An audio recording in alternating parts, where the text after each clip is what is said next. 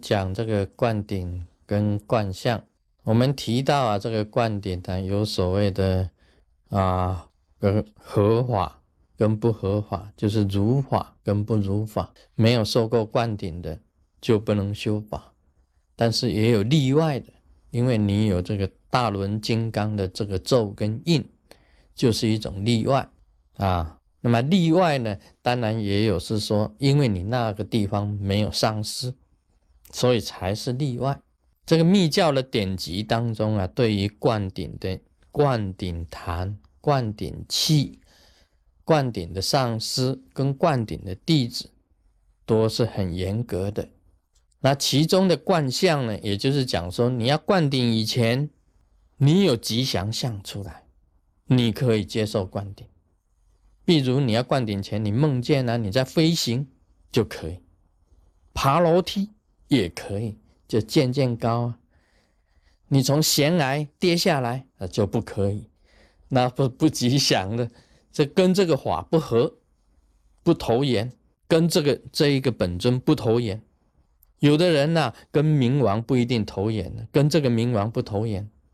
那你这个吉祥草放在枕头底下一睡，哇，花姐这个。你自己坛城啊，供的坛城的像啊，全部不翼而飞，都不见了，所有诸尊全部跑掉，那个就是不投缘，或者梦见呢，这个菩萨的像啊破了，也是不投缘，所以他灌顶的时候有灌像啊，以前有灌像，以后也会有，灌顶了以后啊，你突然间啊，这个得到的灌相是不吉祥的。那这个时候，有的时候也要请示啊，你的上司这个是什么意思啊？请这个为什么会有这种现象？要应该怎么办？这一种就属于观相。灌顶以后，你在修的过程当中要发引重心，而且要有恒心，有恒心去修，这个都是很重要的。谈到这个恒心呢，要跟大家稍微提一下。这个师尊啊，本身修行也不是一就而得，也不是三年五年，是十年二十年的。这个修出心得来啊，是什么一回事？那是慢慢磨出来的。这个就是需要恒心。例如，简单举一个比喻，我们做一个完全呼吸呀，完全呼吸，要细，要慢，要长。这个气呀，要进入你的喉咙，到肺部，到胃部，到丹田啊，记下四指的地方，用意念，你这个气呀，到了丹田底下，这个丹田的地方微微凸起，气已经进来，呼出去也是一样啊，从丹田到胃，到肺。到喉，然后呼出去，这个长度很长啊，跟一般的呼呼吸不同啊。一般的呼吸很很近，短，很短，完全呼吸很长。那么，他你这样子常做这样子的呼吸的话，你的丹田会产生力出来。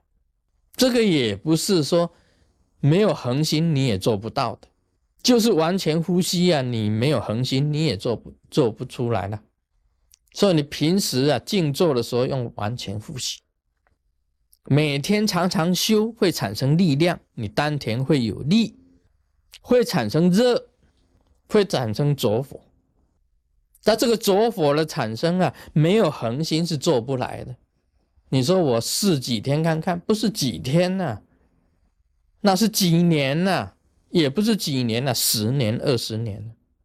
你修到怎么样呢？修到你气一进去，你知道气在哪里。修到气动，会弹动啊，肌肉会跳动啊，气动啊。修到了产生软软相，然后用这个软相啊去运转，你在你的身体里面运转，变成啊法轮动。变成你全身的法轮都在转动，五轮都在动，这个都是要靠恒心的。所以修行啊，不是说，哎，我今天听了法，晚上回去我修了就得了，不是这一回事的。当然，在理上啊，你可以有一种开悟；在事法上，你必须要经过几年的时间。所以得了灌顶呢，得了好的观相，你不实际上去修是没有用的。所以我简单举一个比例子：你完全呼吸，你做了没有？完全呼吸再配合保平气呀。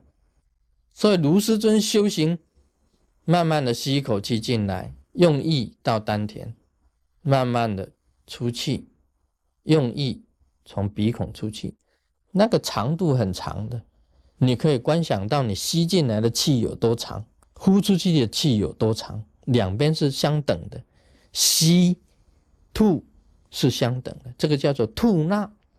你吸到最后啊，你丹田会有力呀，力又会产生热啊，热会产生火啊，就走火了。你走火就成功了，所以你静坐啊，吸漫长，专注你的呼吸，你再做保平气。这个时间呢，一年、两年、三年、四年、五年、六年，到十年、十二年、二十年，这个时候你的成就啊，有气动，有热，着火产生，法轮旋转。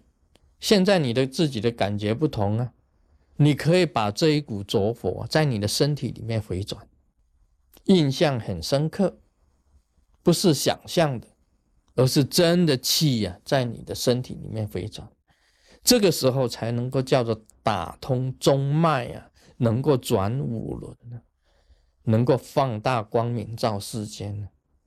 这个事法是这样子的，密教本身修行，也不是说受了灌顶得到好的观相，好我成就了，不是这样回事。所以完全呼吸，细漫长，口诀下到丹田，呼出去很长，吸进来也一样很长。这是吐纳，你懂得吐纳，好好的应用，终有一天呢，你到了地头，你发觉法轮在转动。身体呀，各个部分通通转动，都在运转。这时候运出来的气呀，不同啊，你的运功啊，你的功力确实是非凡，确实是不同，确实是有法的啊。密教释法是这样子的，要有恒心的去做，得到灌顶，得到了法啊，有了好的观相，你就必须要去实际上脚踏，实际上去修。每天呢，你个半个小时做吐纳，做完全呼吸，做保平气，你这个气聚起来啊，自然它就进中脉；气不聚起来，不会入中脉。这个气一入入中脉啊，节奏就不同了啊，这个就是一个要诀。那时候啊，法轮转动啊，不同的，你会自己会正验到的。Om Mani Padme Hum